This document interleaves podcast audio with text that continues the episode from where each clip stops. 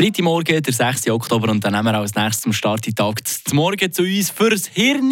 Wir machen eine kleine Nachschulung zum Thema, wieso das eigentlich die gelben Blätter immer im Herbst farbig werden. Haben wir ja mal irgendwo in der Primarschule gelernt, aber wie ist das noch immer genau gegangen? Der Joel klärt uns auf.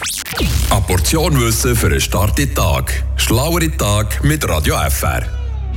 Ja, und tatsächlich sind Bäume schlauer, als man denkt. Weil der Baum der checkt nämlich, dass es Herbst wird. Vielleicht habt ihr den Begriff Photosynthese schon mal gehört, aber vielleicht auch keine Ahnung, was das genau ist.